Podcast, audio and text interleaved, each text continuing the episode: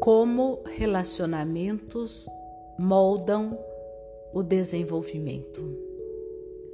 A partir de 1975 e ao longo de quase 30 anos, Alan Schroff e colaboradores acompanharam 180 crianças e suas famílias no estudo longitudinal de Minnesota de risco e adaptação. Na época em que o estudo começou, travava-se um intenso debate quanto ao papel no desenvolvimento humano da natureza versus o da educação e o do temperamento versus o do ambiente. Esse estudo pretendia responder a essas dúvidas. O trauma ainda não era uma questão muito pesquisada e o abuso e a negligência de crianças não eram o foco principal do estudo, pelo menos no início, até ficar evidente que eram os mais importantes indicadores da saúde mental dos adultos. Trabalhando com instituições médicas e sociais municipais, os pesquisadores recrutaram mães primíparas brancas cuja renda era restrita o suficiente para receber assistência pública. Essas mulheres tinham diferentes antecedentes e dispunham de diferentes tipos e níveis de apoio para o cuidado dos filhos. O estudo começou três meses antes do nascimento das crianças e acompanhou-as até os 30 anos de idade, avaliando e, nos casos relevantes, medindo todos os aspectos importantes da saúde mental dessas pessoas e todas as circunstâncias significativas da vida delas. O estudo considerava várias questões básicas, como as crianças aprendiam a prestar atenção ao mesmo tempo que regulavam seu estado de alerta, isto é, evitando altos e baixos extremos, e controlavam seus impulsos. De que tipos de apoio precisavam e quando estes se tornavam necessários. Depois de entrevistas bem detalhadas e testes com futuros pais, o estudo decolou de verdade no berçário, onde pesquisadores observaram os recém-nascidos e entrevistaram as enfermeiras que cuidavam deles. Visitaram os pais no sétimo e no décimo dia de vida das crianças. Antes que entrassem no primeiro ano da escola, elas e os pais foram cuidadosamente avaliados nada menos que 15 vezes. A partir daí, as crianças foram entrevistadas e examinadas a intervalos regulares até os 28 anos de idade. Mães e professores também forneceram informação. Esruf e seus colegas constataram que a qualidade dos cuidados e os fatores biológicos apresentavam estreita interrelação. É interessante observar que os resultados de Minnesota reiteram, embora com muito mais complexidade, o que Stephen Suomi descobriu no laboratório de primatas. Nada estava gravado na pedra.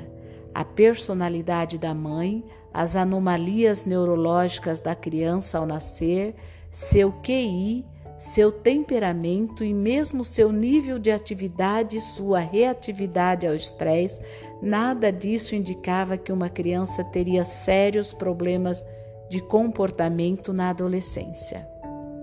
A questão-chave era a natureza da relação entre pais e filhos, o que os pais sentiam em relação aos filhos e como interagiam com eles. Como no caso dos macacos de Suomi, a combinação bebês vulneráveis e cuidadores inflexíveis levava a filhos carentes e tensos. Um comportamento insensível, impositivo e invasivo por parte dos pais aos seis meses de idade de uma criança apontava para problemas de hiperatividade e atenção no jardim de infância e depois.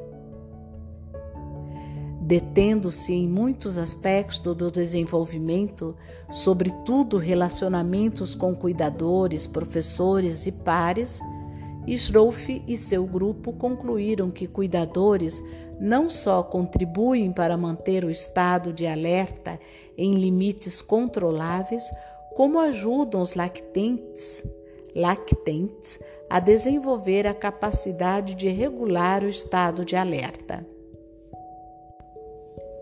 Crianças habitualmente forçadas além do limite e levadas a um nível de alerta exagerado e à desorganização não desenvolviam uma sintonia adequada entre seus sistemas cerebrais de inibição e excitação e cresciam com a expectativa de que perderiam o controle se acontecesse algo perturbador. Era um grupo vulnerável e no fim da adolescência, metade tinha problemas de saúde mental diagnosticáveis. Havia padrões claros. Bebês que receberam cuidados constantes tornaram-se crianças bem reguladas, enquanto cuidados irregulares produziram crianças em crônico estado de alerta fisiológico. Filhos de pais instáveis estavam sempre reclamando por atenção e demonstravam intensa frustração ante pequenas dificuldades. O alerta constante os deixava cronicamente ansiosos. A busca constante de tranquilização atrapalhava as brincadeiras e a exploração, e em decorrência disso, eles cresciam nervosos e tímidos. A negligência parental ou um tratamento rude na primeira infância levavam a problemas de comportamento na escola e constituíam indicadores de dificuldade com os colegas e insensibilidade ao sofrimento alheio. Assim se criava um círculo vicioso o crônico estado de alerta em que viviam, combinado com a falta de consolo por parte dos pais, tornava-os contestadores, antagonísticos e agressivos. Crianças contestadoras e agressivas não são simpáticas e provocam mais rejeição e castigos, não só por parte de seus cuidadores, como também dos professores e colegas. Israuf também aprendeu muito a respeito de resiliência, a capacidade de lidar com a adversidade e dar a volta por cima.